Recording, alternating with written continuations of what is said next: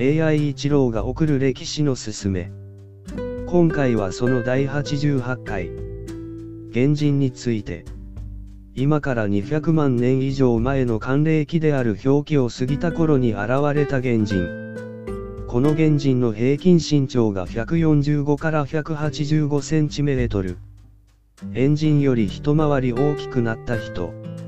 脳の容積は、約1000立方センチメートル。エンジンの倍になりました。惰性石器を使うようになり、簡単な言葉も話すようになっていました。彼らは、森林の淵や草原でも暮らしていましたが、洞窟でも暮らすようになってきました。エンジンより知恵がついてきた原人です。